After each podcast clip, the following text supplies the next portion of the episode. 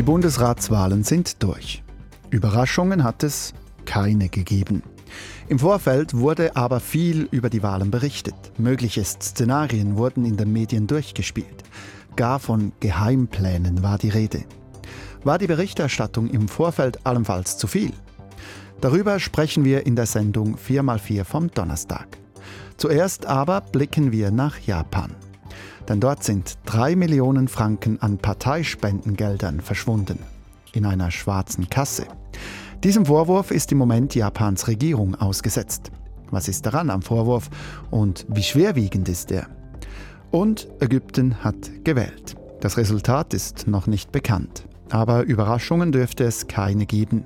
Der alte Präsident Abdel Fattah al-Sisi wird auch der neue sein. Wie sind die Wahlen abgelaufen?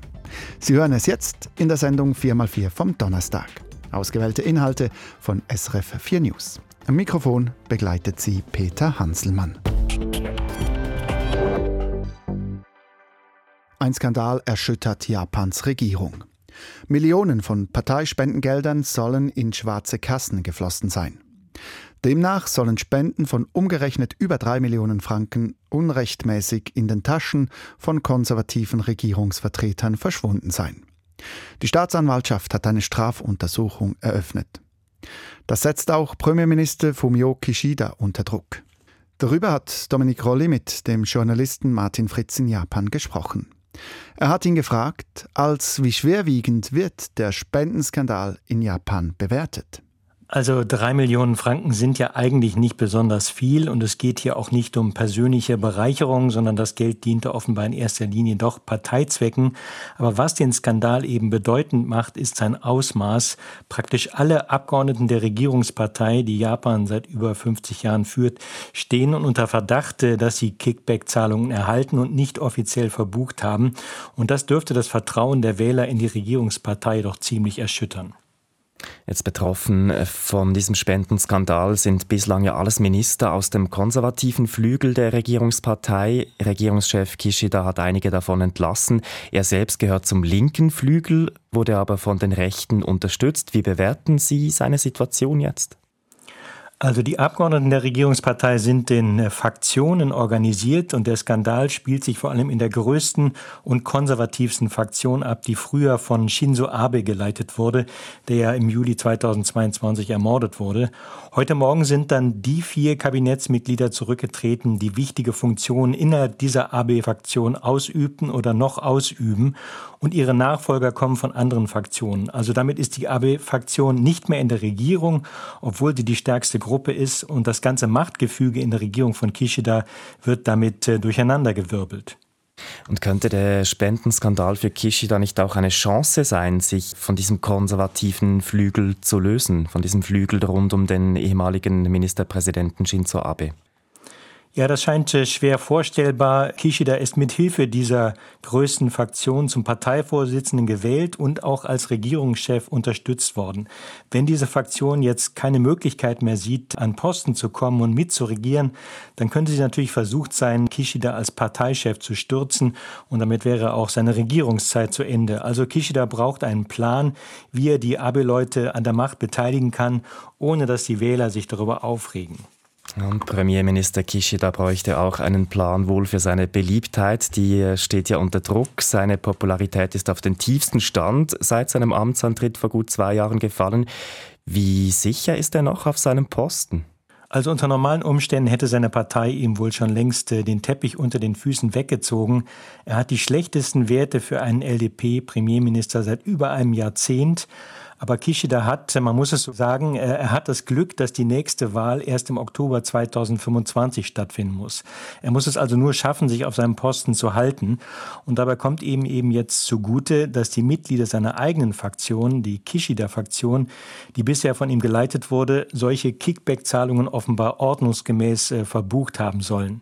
Sollten jedoch auch dort schwarze Kassen zutage treten, dann dürfte es sicher für ihn eng werden. Die Regierungskrise, die kommt für Japan nicht zum besten Zeitpunkt. Die Wirtschaft schwächelt gerade. Gleichzeitig gibt es geopolitische Herausforderungen in der Region, zum Beispiel mit China und Taiwan. Wie wirkt sich hier die aktuelle Krise der Regierung Kishida aus? Also bisher hat sich Kishida auf die Außenpolitik konzentriert. Er war ja früher viele Jahre lang Außenminister. Auf der internationalen Bühne wollte und konnte er bei den Wählern punkten, etwa beim G7-Gipfel in Hiroshima im Mai dieses Jahres. Der Skandal zwingt ihn jetzt, seinen Blick nach innen zu richten und sich mehr mit Innenpolitik zu beschäftigen. Und das heißt, Japan als ein wichtiger Partner des Westens könnte international eine weniger wichtige Rolle bei der Eindämmung von China und Russland spielen. Aus Japan Martin Fritz. In Ägypten sind am Mittwochabend die Präsidentschaftswahlen zu Ende gegangen. Erste Resultate werden am Montag erwartet.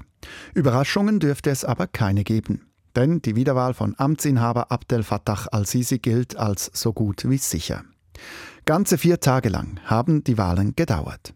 Darüber hat Dominik Colli mit unserem Nahost-Korrespondenten Thomas Guterson gesprochen und wollte wissen, wie die Wahlen gelaufen sind. Man würde sagen, die Wahlen sind planungsgemäß und ruhig verlaufen, wobei Abdel Fattah al-Sisi klar natürlich die Wahlen dominierte von Wahlkampfveranstaltungsbussen, die die Leute zu den Zählzentren gebracht haben, über Plakate. Überall war Sisi zu sehen im Straßenbild von Kairo. Bilder seiner drei Kontrahenten waren kaum zu sehen und wenn man die Leute auf der Straße fragte, dann sagten auch viele, dass sie die anderen Kandidaten eigentlich gar nicht kennten. Also diese Wahl war klar eine Machtdemonstration des bisherigen Präsidenten. Die Wahlen hätten ja eigentlich erst im Frühjahr stattfinden sollen. Sie wurden aber wegen der Wirtschaftskrise im Land vorverschoben. Was wollte Al-Sisi damit erreichen? Ja, es hat klar mit den Auslandsschulden zu tun. Das Land muss bis Ende nächstes Jahres über 50 Milliarden Dollar zurückzahlen an internationale Geldgeber. Dabei sind die Staatskassen praktisch leer und das führt dazu, dass das ägyptische Pfund immer weiter entwertet wurde. Während den letzten zwei Jahren hat es fast die Hälfte des Wertes verloren. Und es wird schon jetzt auf dem Schwarzmarkt wieder zu einem anderen Wert gehandelt, als was die Banken einem geben im Vergleich zum Dollar. Und das heißt, dass eine weitere Geldentwertung vorsteht. Und Sisi wollte sich da in diesem Schritt einfach die Wahlen jetzt von April auf den Oktober vorzuverschieben, wollte sich einfach die, die Stimmen, die Präsidentschaft sichern, bevor es wieder zu einem weiteren Geldschnitt kommt und so der Druck auf ihn wieder zunimmt. Jetzt wurden diese Wahlen ja auch überschattet vom Krieg im Gazastreifen. Ägypten grenzt direkt an den Gazastreifen. Was für eine Rolle spielt der Krieg jetzt bei diesen Wahlen? Ja, der Krieg war natürlich ein großes Thema, jetzt auch in Ägypten, natürlich auch bei diesen Wahlen. Wenn man die Leute fragte, was sie denn jetzt nun mehr beschäftigt, ihre Armut oder das Leid der Palästinenser in Gaza, da war die Antwort klar, sind die Palästinenser. Es geht also im Moment weniger um Wirtschaft, äh, sondern um Sicherheit, um das Sicherheitsempfinden. Und das ist nicht zu vernachlässigen, denn Ägypten ist im Moment umringt von Konfliktherden. Es gibt da Sudan im Süden, Libyen im Westen und nun auch Gaza im Osten. Und da fürchten sich natürlich viele Ägypter vor Unstabilität auch im Land. Also kann man sagen, der Krieg spielt als Sisi da in die Karten.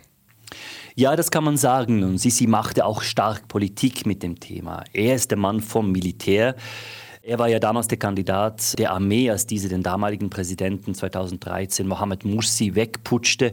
Und er sagt, er sei der Einzige, der im Moment Sicherheit garantieren kann. Das, da hat er nicht ganz unrecht, wenn man ihn mit seinen drei Kontrahenten vergleicht. Und auch einige Wählerinnen und Wähler sagten, sie würden nun auch Sisi wählen, auch wenn sie dies vielleicht vor dem 7. Oktober noch nicht getan hätten einfach weil es ihn nun jetzt brauche. Also klar, der Krieg in Gaza, dieses Unsicherheitsempfinden in Ägypten, das spielt Sisi klar in die Hände. Die Sicherheitslage hilft also. Wirtschaftlich wird sich die Lage im Land aber weiter zuspitzen und da leidet ja die Bevölkerung darunter. Kann das auf längere Sicht für Al-Sisi wieder zum Problem werden? Ja, das ist die große Frage. Das Sicherheitsthema, das dominiert im Moment klar und das dominiert auch Sisi sehr klar. Aber eben die desolate Wirtschaftslage, die ist natürlich nicht vom Tisch. Sisi scheint da nicht wirklich einen Plan zu haben, wie er das Land aus der Wirtschaftskrise heben will. Jedenfalls hat er keinen Plan jetzt in seinem Wahlkampf präsentiert. Es ging da um Sicherheit und nur um Sicherheit. Und spätestens bei der nächsten Geldentwertung, die vielleicht Anfang nächstes Jahres anstehen wird, wird der Unmut in der Bevölkerung auch wieder aufflammen und somit auch der Druck auf Sisi wieder steigen. Also es bleibt unbequem für ihn, auch wenn er jetzt wahrscheinlich diese Wahlen ziemlich klar gewinnen wird. SRF Nahost-Korrespondent Thomas Gutersohn über die Wahlen in Ägypten. Und nun in die Schweiz. Am Schluss gab es keine großen Überraschungen. Die Bundesratswahlen am Mittwoch verliefen mehr oder weniger wie erwartet. Bert Jans von der SP wird Nachfolger von Alain Berset. Trotzdem haben die Medien schon Wochen vorher über mögliche Szenarien und Geheimpläne berichtet. Dominik Rolli hat Inlandredaktor Matthias Strasser gefragt, warum das Interesse an den Bundesratswahlen so groß war. Es gibt einen Vergleich, der hinkt ein bisschen, das ist klar, aber es gibt einen Vergleich, da sagt man, die Schweiz hat keine Royals, keine Könige, Königinnen. Dafür haben wir halt diese Bundesräte und wir krönen dann auch keine Königinnen und Könige. Dafür wählen wir eben die Bundesräte. Es ist so der Moment, wo sich so dieses Politik beobachten, dieses Staatsoberhaupt feiern, auch mitverfolgen, wo das fassbar wird. Und es ist eben auch ein Event, der gut nachvollziehbar ist, der als Live-Event taugt. Also das ist so die eine Seite, dass es, es geht um Köpfe, es wird irgendwie fassbar, um was es geht bei diesen Bundesratswahlen. Und das andere, was ich schön finde an den Bundesratswahlen, die Schweizer Politik, und das ist auch gut so, das System, das ist stark auf Kompromiss ausgelegt. Oder man sucht immer das Dazwischen, das Mögliche. Jeder muss irgendwie so ein bisschen von seinem Baum runterkommen und man sucht dann eine Lösung, die für alle irgendwie ein bisschen passt und für niemanden so ganz. Und das geht halt bei Bundesratswahlen nicht. Da gibt es am Ende nur schwarz oder weiß. Es gibt nur gewählt oder nicht gewählt. Also diese Endgültigkeit diese Konsequenz, die dann auch in diesen Entscheiden mit drin ist, diese Klarheit, das ist sicher auch Teil der Faszination Bundesratswahl. Spannend. Als Journalist bist du ja auch in der Position abzuwägen, wie wichtig ein Thema für die Hörerschaft ist. Hast du denn den Eindruck, dass diese Bundesratswahlen für das Publikum wichtig sind? Also die Frage ist einmal, wie wichtig ist es für das Publikum, für das Leben des Publikums im weiteren Verlauf? Was für einen Einfluss hat das? Da würde ich sagen, ja, ganz klar, die Landesregierung, die gestaltet natürlich unser Leben mit ein Stück weit. Wir sind alle von Politik betroffen. Ein Beispiel, wenn Bundesrat Rösti eben den Autobahnausbau forciert oder die Rudelregulierung bei den Wölfen forciert, dann ist das ein Thema, von dem wir alle mehr oder weniger stark in irgendeiner Form betroffen sind. Also das hat ganz bestimmt eine Bedeutung und das andere ist dann die Wahrnehmung des Publikums. Es interessiert halt einfach auch eben, wer diese sieben Köpfe sind, wie sie gewählt werden, wie gut sie gewählt werden, was da für Krimis noch passieren. Bundesratswahlen sind ein Zuschauermagnet oder ein Publikumsmagnet. Also das Interesse ist durchaus äh, da an diesen Wahlen, würdest du sagen, aber gleichzeitig gibt es ja auch Politikerinnen und Politiker, die beschuldigen die Medien manchmal, sie würden äh, um die Bundesratswahlen einen Rummel veranstalten. Wie siehst du das? Da geht es ja auch um Schmieden von Geheimplänen. Ist das alles nur Wunschdenken von Journalisten? Ja, das ist so ein bisschen ein Schwarz-Peter-Spiel am Ende, oder? Es gehört tatsächlich zu den bevorzugten Disziplinen unter den Bundeshausjournalisten in den Wochen vor der Wahl natürlich die neuesten sogenannte Geheimpläne dann äh, offen zu legen und dann zu sagen, ja, jetzt sind sie eben nicht mehr geheim. Ich habe die ganze Wahrheit rausgefunden. Bei mir könnt ihr das nachlesen oder nachhören. Und andererseits ist es natürlich auch Teil des Spiels, wenn ich als Politiker, als Parlamentarierin oder Parlamentarier einen Geheimplan schmieden möchte, dann muss ich den eben geheim halten und dann dient es mir natürlich nicht, wenn da die Medien ständig darüber berichten und recherchieren und wenn ich jetzt da abwiegeln möchte und vielleicht so ein bisschen die Aufmerksamkeit verwedeln möchte im Vorfeld, dann sage ich auch, ja, es gibt da keine Geheimpläne und das ist alles nur konstruierte Aufmerksamkeit, das müsste gar nicht sein. Also das geht da so ein bisschen Hand in Hand, das Interesse auf beiden Seiten, bei den Medien und bei der Politik und letztlich auch beim Publikum. Aber offenbar gab es keinen äh, solchen Geheimplan. Es gab keine Überraschungen. Der Favorit Beat Jans wurde letztlich gewählt. Ist man da als Journalist auch etwas enttäuscht, dass es keine Ränkespiele gab, jetzt abgesehen von diesen drei Wahlgängen zum Schluss noch? Nein, enttäuscht nicht. Die Bundesratswahl, die ist spannend und die bleibt spannend, egal wie das Ergebnis rauskommt. Da ist das vielleicht tatsächlich so, dass mein persönlicher Interessevorsprung mir dann erlaubt, eben das spannend zu finden, auch wenn es vielleicht nach Plan läuft. Ich brauche nicht den großen Krimi, um das interessant zu finden. Es ist spannend in der Interpretation. Wie kommt das zustande? Was ist da passiert? Wieso ist es so rausgekommen, wie man eben vielleicht erwartet hat? Wieso ist nicht eine unwahrscheinliche Variante jetzt zum Zug gekommen? Und da würde ich schon auch sagen, also da ist vielleicht dieses eher unspektakuläre Ergebnis, was wir sehen, das ist vielleicht schon auch ein Symptom für den Druck, der da auf den äh, Bundesratsparteien gelastet hat. Also die Spannung, die war größer als auch schon und vielleicht auch deswegen ist das Ergebnis äh, so planbar rausgekommen, weil es dann da viel Druck gegeben hat eben. War das alles viel Lärm um nichts? Ja, ich würde nicht sagen um nichts. Also die Ausgangslage war spannender als bei anderen Gesamterneuerungswahlen, die ich auch schon erlebt habe. Es war auch Spannung wahrnehmbar. Also als Beispiel, mir hat äh, ein FDP-Politiker in der Wandelhalle gesagt, ja, also der Mitte, der traue ich keinen Meter über den Weg. Da war schon Spannung wahrnehmbar. Das hängt auch damit zusammen, eben, dass sich die Mehrheiten so verschoben haben, dass die Zauberformel, äh, wie wir sie kennen, nicht mehr einfach akzeptiert ist, so wie sie im Moment im Raum steht, dass da Wünsche nach Veränderung da sind bei den Linken, auch bei der Mitte mittelfristig.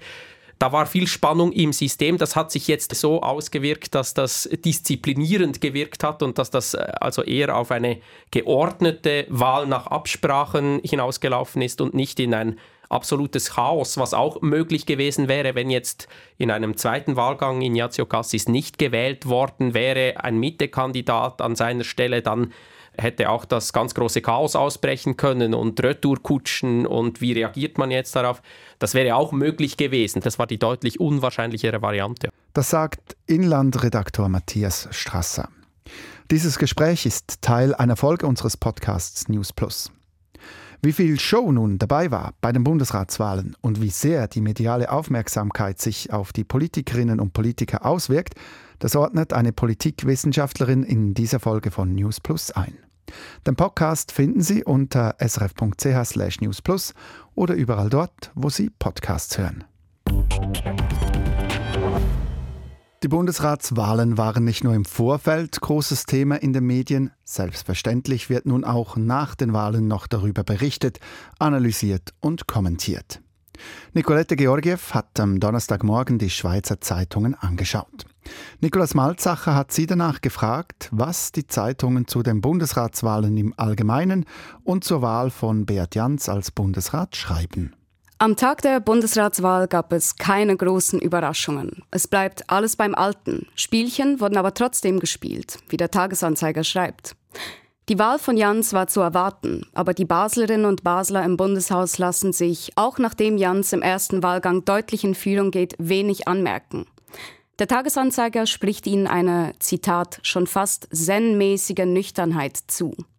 Diese ist aber verschwunden, sobald das Wahlresultat feststeht.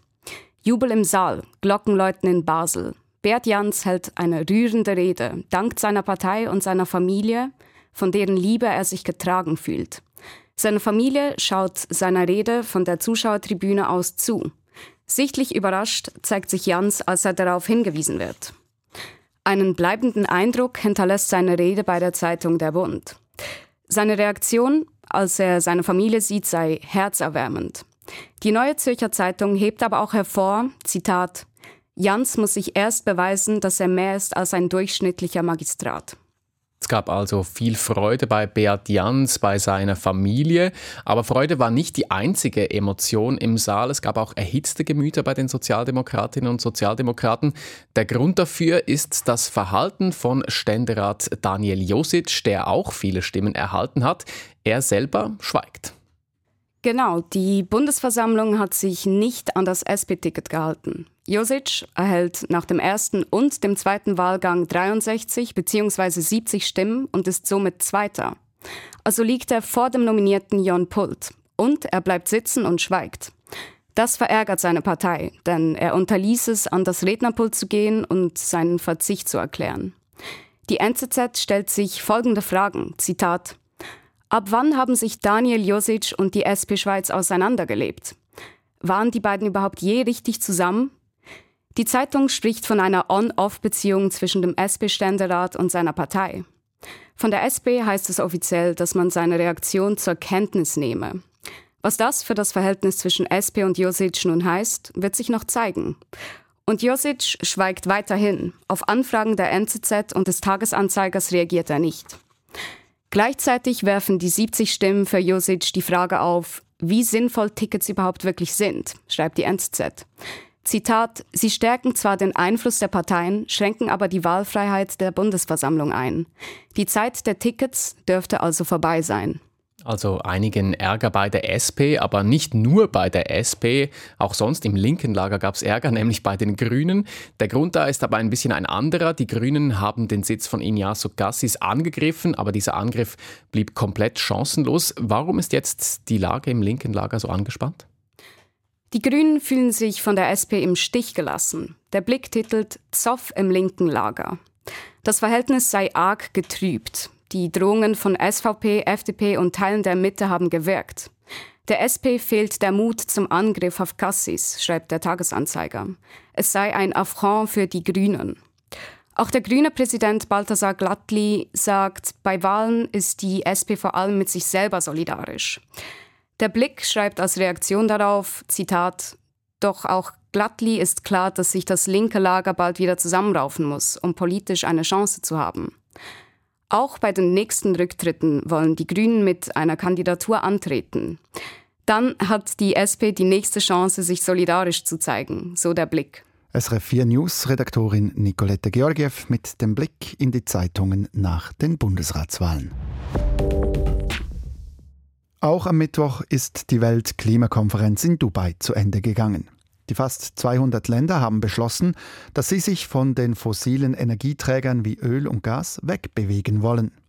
Das ist weniger als Klimaschützerinnen und Klimaschützer gefordert haben und doch ein bemerkenswerter Entscheid. Dies, weil ihm auch Länder, die mit Öl und Gas reich geworden sind, zugestimmt haben.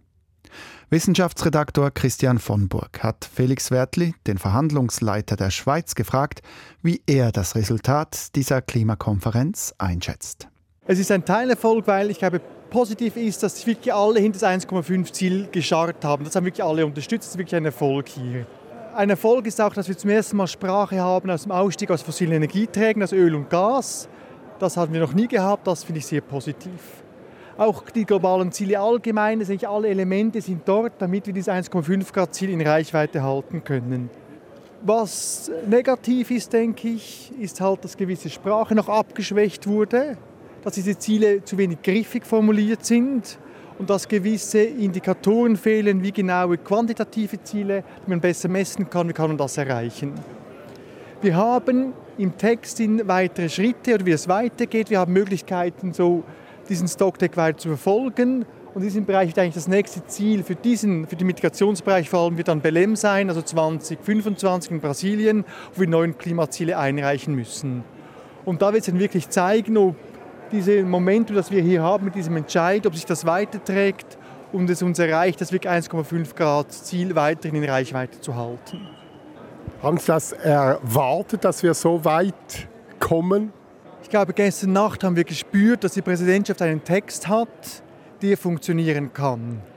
Aber ich weiß, wir waren um morgens um knapp um 2 Uhr morgens in der letzten Konsultation von unserer Gruppe und da haben wir gemerkt, der Text ist sich noch am Ende und anpassen. Also ich glaube, es wird die ganze Nacht wird noch darum gerungen, dass wirklich Formulierungen gefunden werden, die für alle Staaten passen.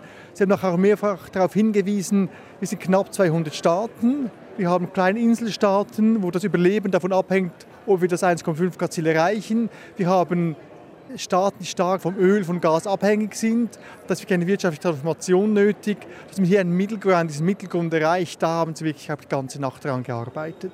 Und noch einmal ganz kurz, ist es ein Erfolg oder ist es ein Misserfolg hier, diese COP? Es ist ein Teilerfolg. Es ist wirklich ein wichtiges, ganz wichtiges Etappenziel wurde erreicht. Das 1,5 Grad Ziel ist dieser Guiding Star, also wirklich unser, unser Leitziel, dahin wollen wir alle kommen. Das ist sicher ein wichtiger Erfolg und wir haben die Elemente aufgelistet, was es braucht, damit wir dorthin kommen. Also die Elemente sind hier, zum Teil sind sie noch zu schwach, zu wenig griffig formuliert oder zu wenig konkret, aber die Elemente sind aufgelistet im Dokument. Eine ganz kurze Frage noch zur Rolle von Herrn Schaber. Hat er jetzt geliefert, was Sie von ihm erwartet haben? Er war ja sehr umstritten am Anfang. Wie schätzen Sie seine Rolle jetzt nach diesen zwei Wochen ein? Die Schweiz und auch die anderen haben mit uns einen Party-Driven Prozess, ein Prozess, der von den Mitgliedstaaten geleitet wird. Die Präsidentschaft spielt eine Rolle, aber das kann nur im Zusammenspiel mit den Staaten gehen. Ich denke, was Sie gemacht haben, Sie haben auch die Ressourcen zur Verfügung gestellt, damit ein Abschluss möglich ist. Sie haben sich investiert, aber es gab ganz viele Vorbereitungsarbeiten, auch bilaterale Kontakte. Wir haben zum Beispiel auch von Kontakten zwischen China und den USA gehört. Es gab viele Vorbereitungsprozesse mit vielen involvierten Personen und Staaten. Ich glaube, das alles zusammen hat wirklich das Resultat geliefert. Also das ist nicht sein Erfolg. Sie haben sich engagiert, dass geliefert wird. Ich glaube, Sie haben auch gemerkt, das haben wir auch als Schweiz immer gesagt, dass wir held accountable oder dass wir die Präsidentschaft held accountable, dass wir auch schauen werden, was ist das Resultat und auch von diesem her die Kopie urteilen werden. Der Schweizer Verhandlungsleiter an der Weltklimakonferenz Felix Wertli im Gespräch mit Christian von Burg. Sie hörten die Sendung 4x4, ausgewählte Inhalte von SRF 4 News. Die Sendung wurde am Donnerstagvormittag aufgezeichnet. Aktuell auf dem Laufenden bleiben Sie bei uns im Radio halbstündlich mit den Nachrichten und Informationssendungen oder online auf srf.ch oder mit der SRF News App. Und hier geht es nun weiter mit dem News Update. Am Mikrofon verabschiedet sich Peter Hanselmann.